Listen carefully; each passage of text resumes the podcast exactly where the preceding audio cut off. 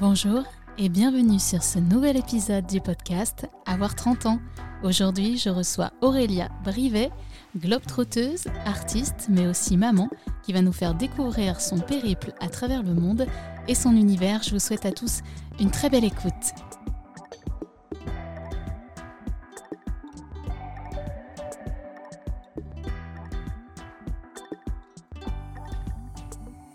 Bonjour. Merci de participer avec nous à ce nouvel épisode. On va aborder plusieurs sujets, notamment ton périple à vélo, ton périple en famille, ton travail et également le fait que tu as réussi à conjuguer euh, beaucoup de ces paramètres ensemble. Euh, moi, j'ai entendu parler de toi via ton premier livre qui s'appelle Anecdotes plein les sacoches. Est-ce que tu peux nous en parler un petit peu? Alors, effectivement, ce livre, je l'ai écrit suite à un voyage à vélo en solitaire que j'avais fait en 2016.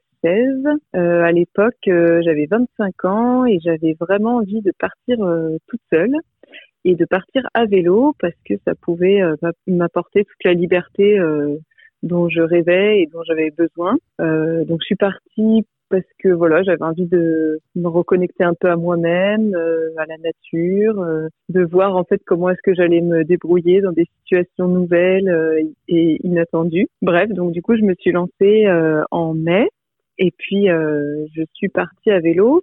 Alors j'ai pris le vélo qui appartenait à ma grand-mère parce qu'en fait j'étais allée dans sa cave un jour et j'avais vu un super vélo de voyage, bon un peu d'époque. Hein, mais qui roulait encore super bien. Et du coup, euh, je me suis dit, tiens, si je pars un jour à vélo, euh, ce sera avec celui-ci.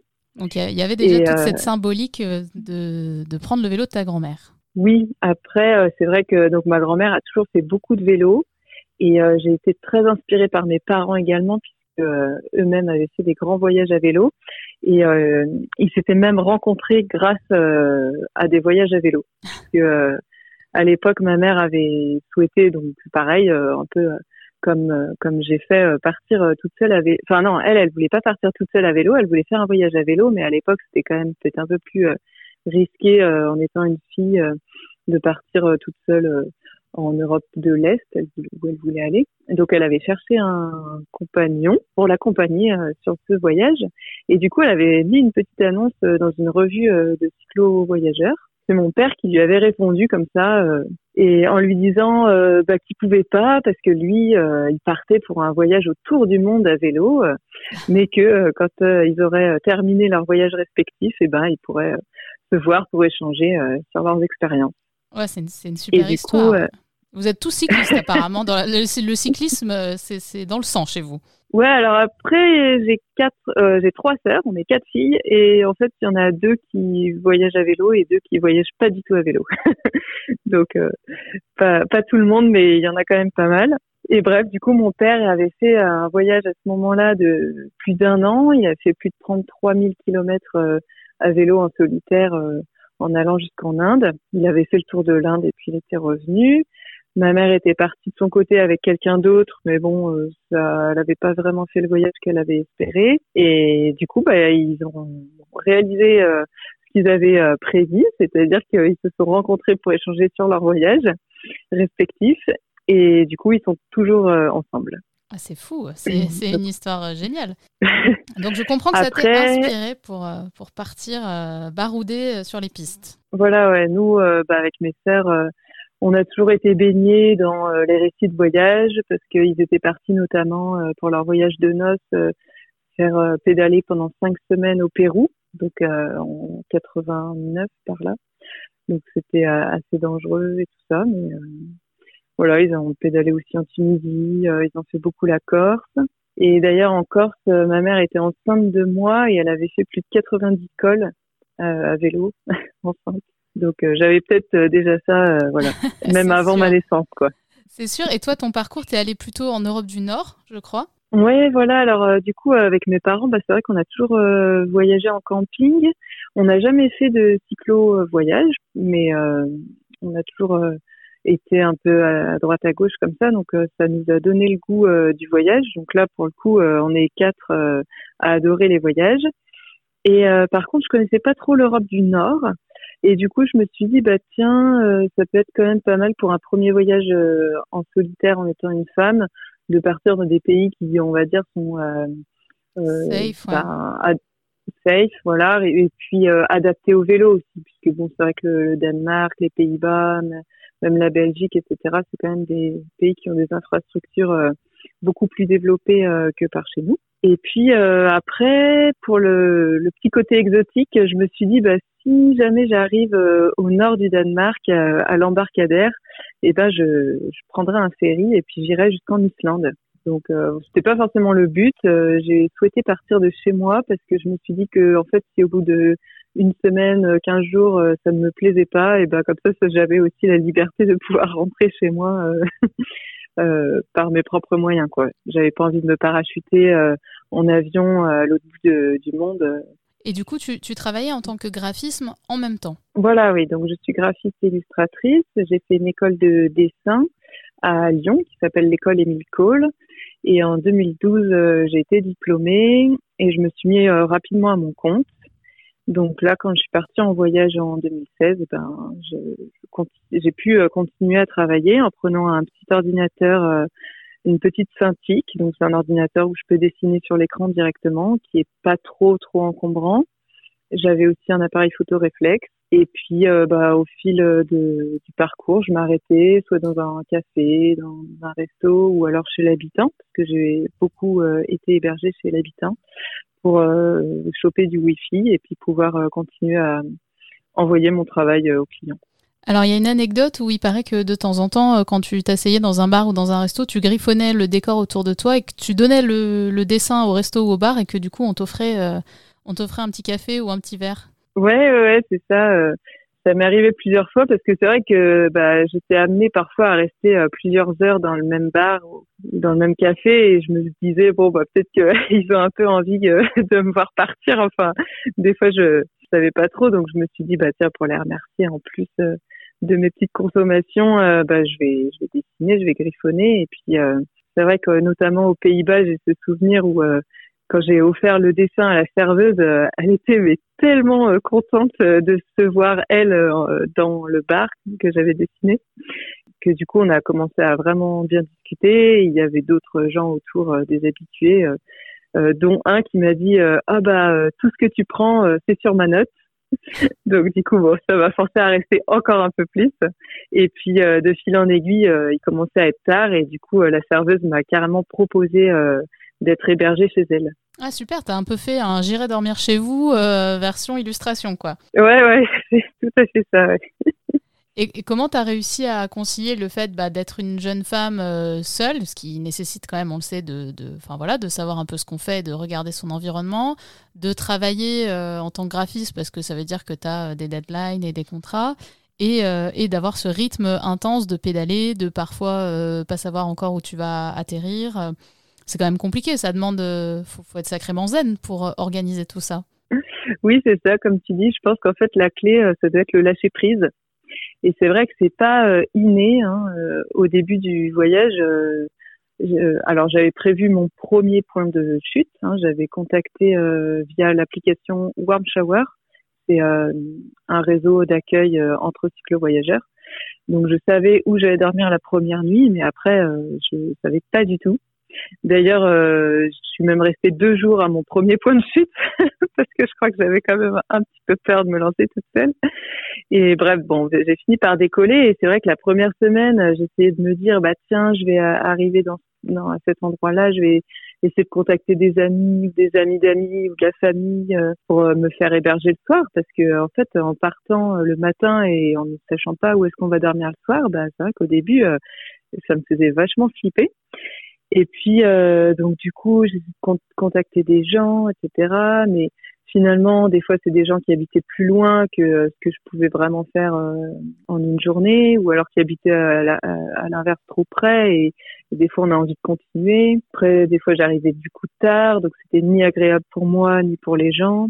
Et puis, bah, comme c'était le début de l'été, enfin, c'était en mai, mais il commençait à faire super beau.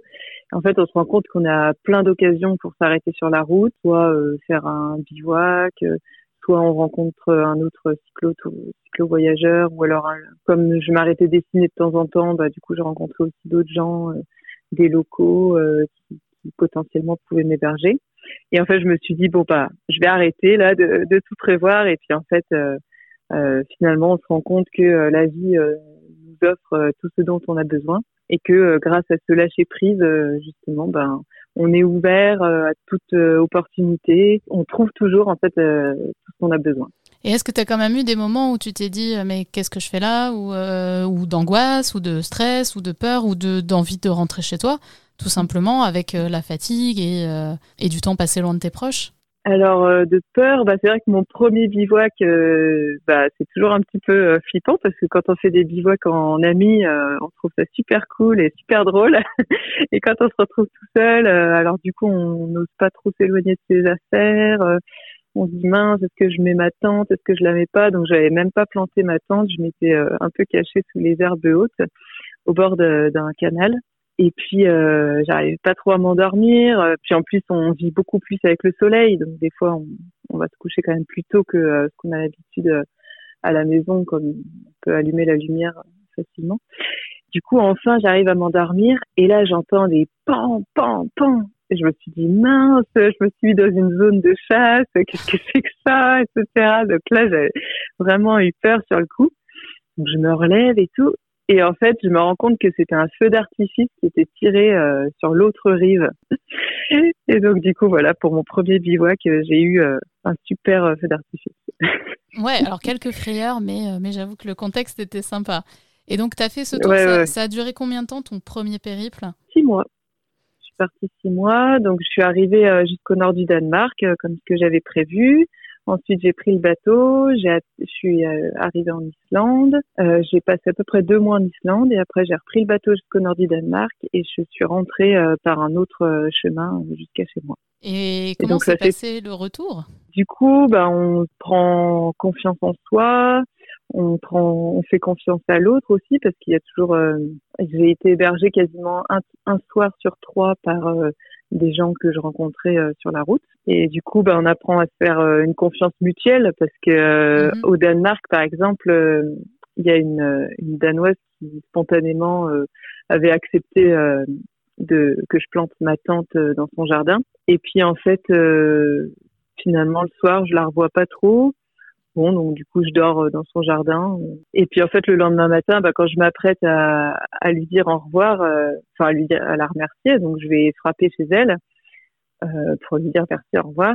Et euh, en fait, elle met carrément du temps avant de m'ouvrir. Et je me rends compte que en fait, elle avait mis des bouteilles en verre vide derrière toutes ses portes et ses fenêtres, parce qu'en fait, elle avait peur que que j'entre chez elle euh, pendant la nuit et que je sais pas, je lui fasse du mal ou que je lui vole quelque chose, etc. Enfin bon c'était drôle. Donc il y a une confiance mutuelle euh, à la fois euh, moi qui fais confiance euh, à la personne en étant hébergée chez elle, et puis à la fois en fait la personne qui héberge doit me faire confiance aussi parce que je vais pas la trucider dans la nuit, quoi.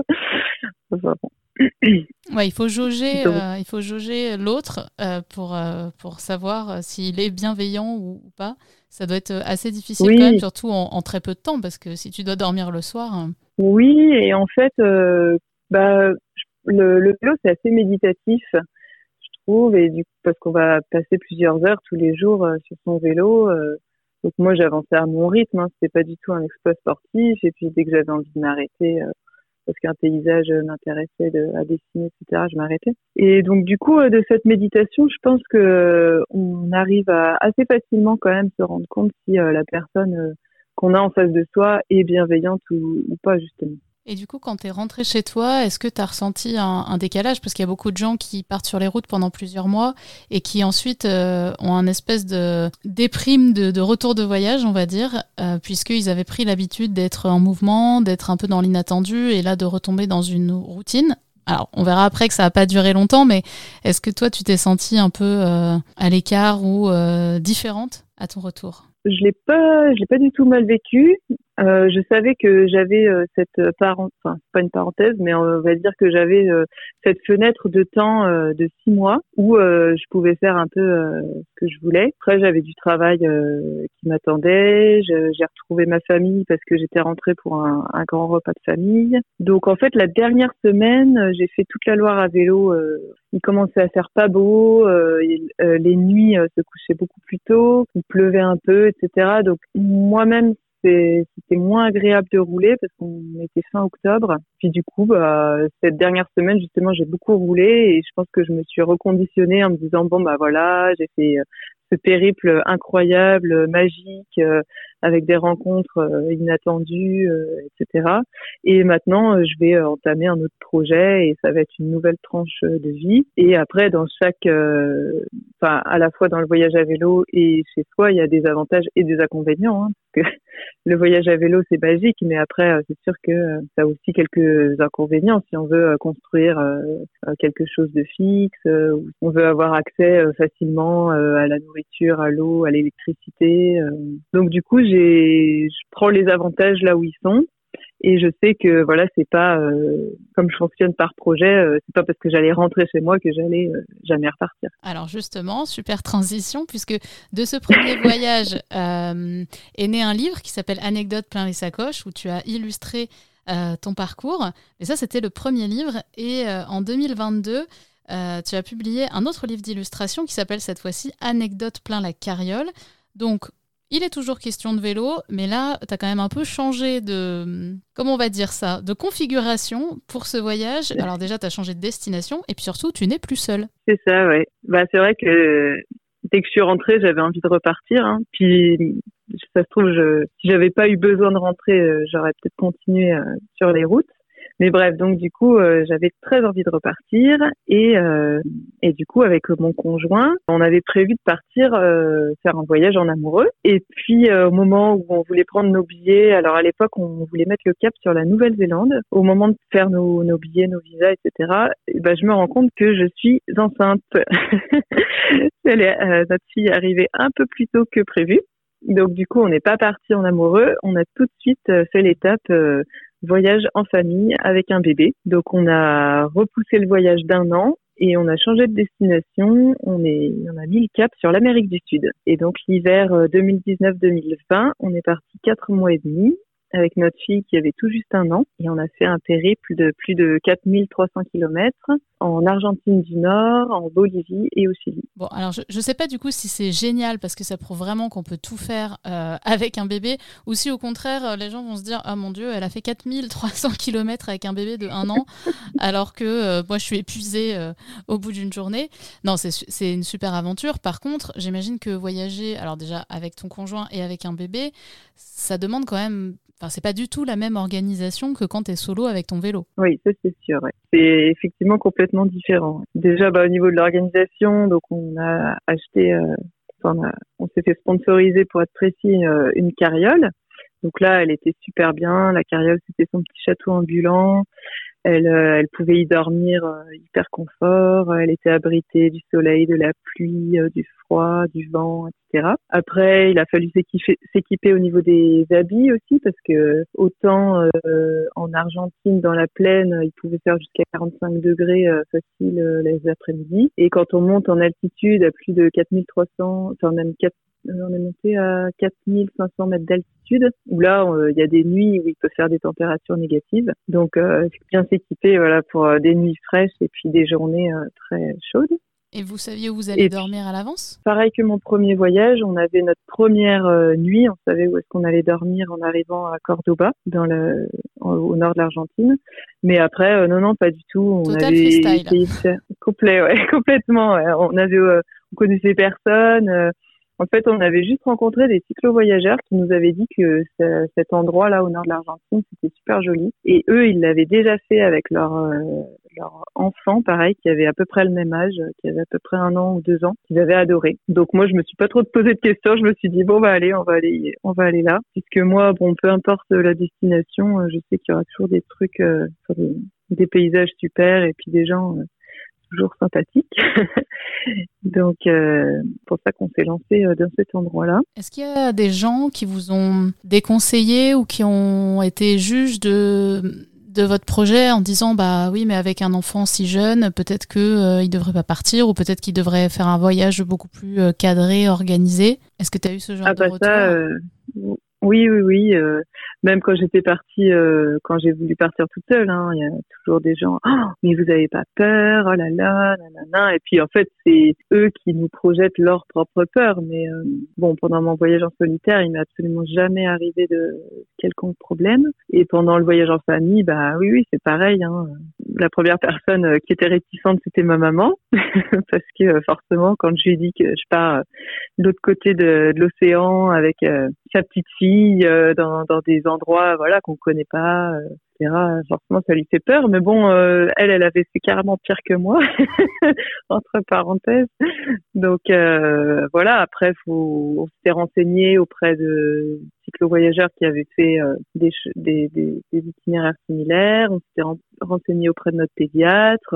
Donc après, faut écarter des réflexions qui sont pas forcément fondées ou, ou voilà de, de, gens qui nous projettent leur peur ou qui ont, qui ont peur pour, pour nous. Mais euh, bah voilà, finalement, on est parti, on l'a fait et on n'a eu absolument aucun problème. Alors, qu'est-ce que, qu'est-ce que tu as préféré et qu'est-ce que tu as alors le moins aimé ou du moins trouvé difficile pendant ce deuxième voyage Alors ouais, c'est très difficile de, de dire euh, ce que j'ai préféré entre un voyage en solitaire ou un voyage en famille parce que c'est complètement différent. Euh, le voyage en solitaire, ça va être beaucoup plus introspectif, euh, on va beaucoup plus se reconnecter à soi, ses sensations, et puis on va être très ouvert euh, à l'autre, euh, aux rencontres. Et puis un voyage en famille, bah, quand tu parlais de fatigue, du coup, pour le coup, euh, c'est vrai que c'est là où bah, s'occuper d'un enfant H24, c'est déjà fatigant. Alors si en plus voilà, faut pédaler la journée, euh, faut s'adapter en permanence à la, à la météo, euh, aux températures, euh, tous les jours euh, savoir où est-ce qu'on va trouver à manger, où est-ce qu'on va trouver de l'eau, où est-ce qu'on va trouver à dormir. Tous les soirs, faut monter le campement parce qu'on a fait énormément de camping, enfin pas mal de camping sauvage. Tous les matins, bah faut remballer le campement, etc.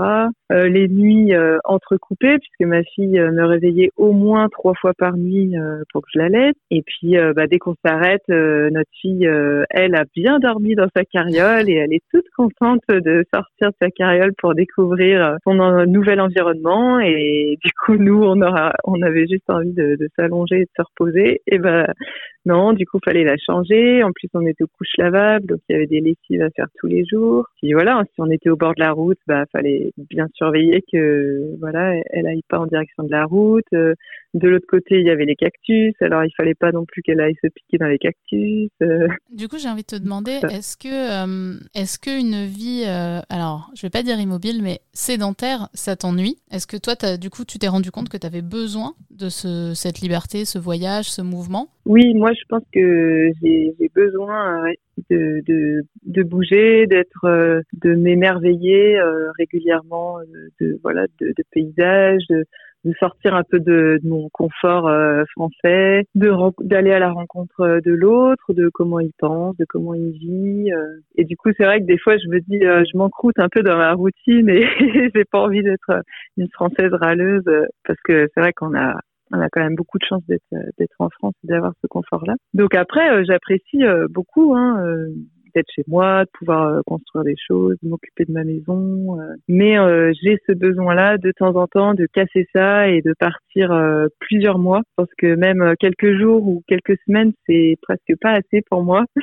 Et euh, je, ouais, je fonctionne beaucoup par projet, euh, voilà, à la fois dans ma vie, dans mon travail aussi de graphiste euh, et d'illustratrice. Euh, j'avance comme ça petit à petit par projet et il n'y a pas vraiment de routine, ne serait-ce que d'une année sur l'autre.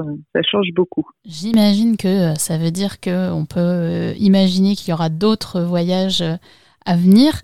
Qu'est-ce que tu donnerais comme conseil à une jeune femme qui voudrait se lancer en solo, en couple ou même en famille pour euh, un périple. Ne pas hésiter à se lancer déjà, parce que je pense que la, première chose, c'est le, la chose la plus difficile, c'est sûrement le, premier coup de pédale euh, à donner, euh, mais qu'il faut ne pas hésiter à se lancer, parce que c'est vrai qu'on se rend compte que la vie euh, passe quand même assez vite et que toutes nos peurs euh, sont pour beaucoup, on va dire, pas infondées, mais sont pas forcément euh, quoi. Parfois, on a peur de la solitude et en fait, euh, pendant mon voyage à vélo, j'ai rencontré tellement de gens qu'au bout d'un moment, euh, je voulais me retrouver toute seule justement et, et en fait, il y avait tout le temps des gens. On peut avoir peur, enfin voilà, de plein de choses, mais il faut arriver à lâcher prise et donc voilà, préparer un minimum ses sacoches, son matériel, et puis une fois qu'on a, comment dire, qu'on a fait ses sacoches avec le minimum vital, et ben ne pas hésiter à partir là où on a envie ou même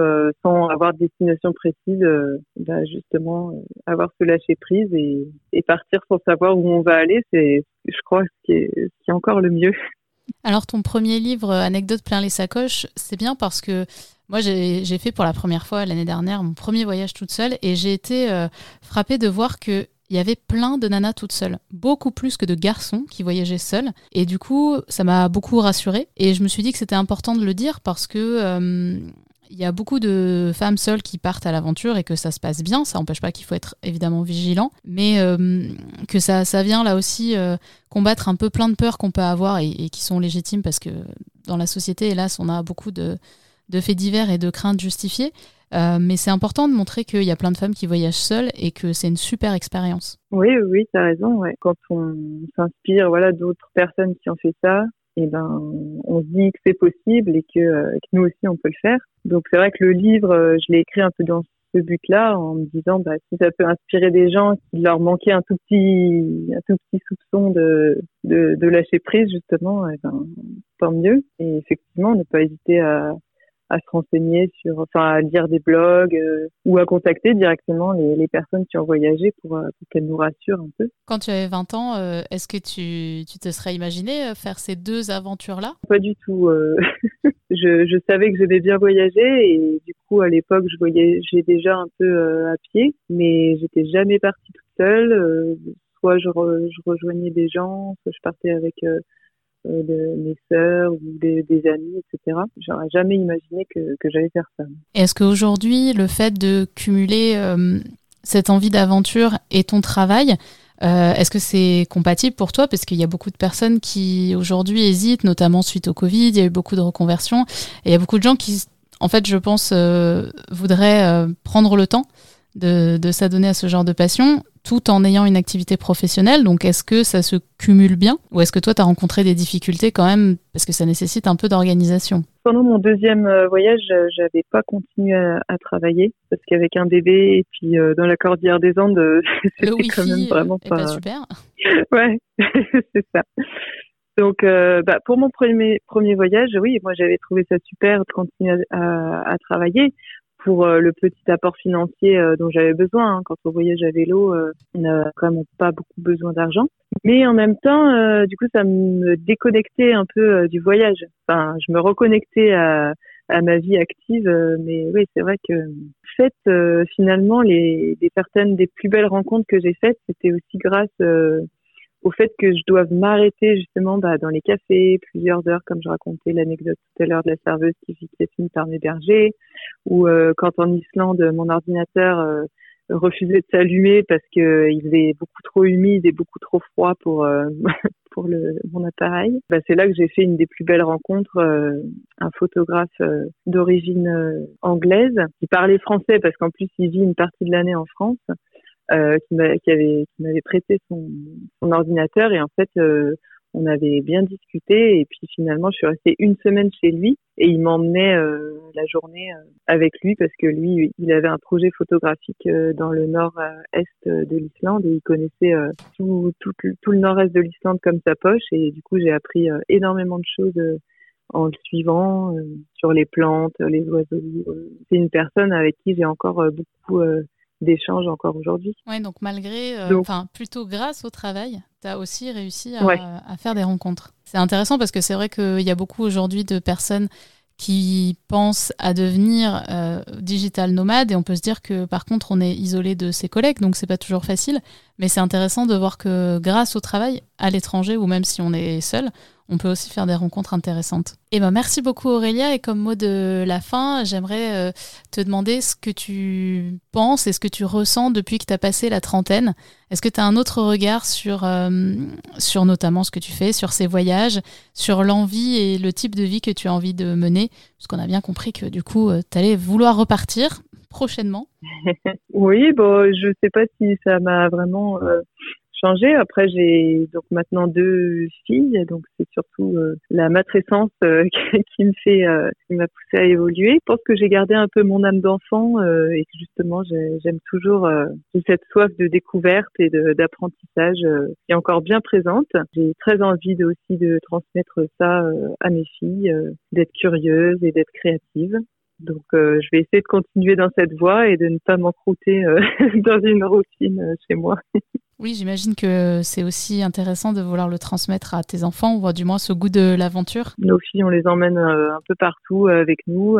que je pense que de toute façon, quand elles sont petites, elles ont surtout besoin de, la présence de leurs parents, de, de, notre amour. Donc du coup, peu importe où on est, je pense que tant qu'on est présent avec elles, elles, elles peuvent s'épanouir et du coup, c'est chouette pour elles qu'elles qu'elles voient bah, plein de choses différentes parce qu'entre 0 et 3 ans, ils imprègnent euh, tellement, tellement euh, de, de choses. Donc là, on, on, part faire beaucoup de festivals euh, pour projeter le film de notre voyage à vélo en famille, pour pouvoir vendre mes livres et du coup, à chaque fois, on les emmène et elles sont ravies parce que elles rencontrent d'autres enfants, elles voient d'autres d'autres choses souvent on est hébergé chez l'habitant, donc euh, c'est plein de plein de nouvelles euh, choses et de nouvelles découvertes pour elle aussi. Donc tu as deux baby globetrotteuses que peut-être on retrouvera dans un troisième tome, euh, anecdote plein. Alors là, il faudra peut-être une caravane du coup, ou un, camping-car, ou une double carriole. Ouais, bah, j'espère que la première, elle va pédaler. Mais oui, en parlant de caravane, mon conjoint travaille dans le cirque et là, le, prochain projet, ça va être de, de suivre le cirque itinérant pendant quelques mois. Euh, alors pour le coup pas à vélo, mais effectivement on sera en, caravane. Ah, donc peut-être de nouvelles belles illustrations à venir. Oui, voilà, on verra. Je, je prévois pas à l'avance. Euh, l'idée c'est de profiter du moment présent et puis de voir ensuite euh, ce, qui est possible par rapport à mon boulot. Bon, c'était le, mot de la fin du lâcher prise, du coup. C'est ça. Merci beaucoup, c'était super intéressant et j'espère que les auditeurs auront appris plein de choses et surtout bah, pris la pris la confiance pour euh, prendre le guidon ou le volant ou du moins quelque chose pour euh, partir à l'aventure. Merci beaucoup. Merci beaucoup à toi. J'espère que cet épisode vous aura fait voyager et vous aura également montré que tout est possible avec un petit peu d'ingéniosité, de volonté et surtout beaucoup de force avec Olivia qui a euh, parcouru de grands chemins sur les routes mais aussi dans sa vie personnelle et professionnelle.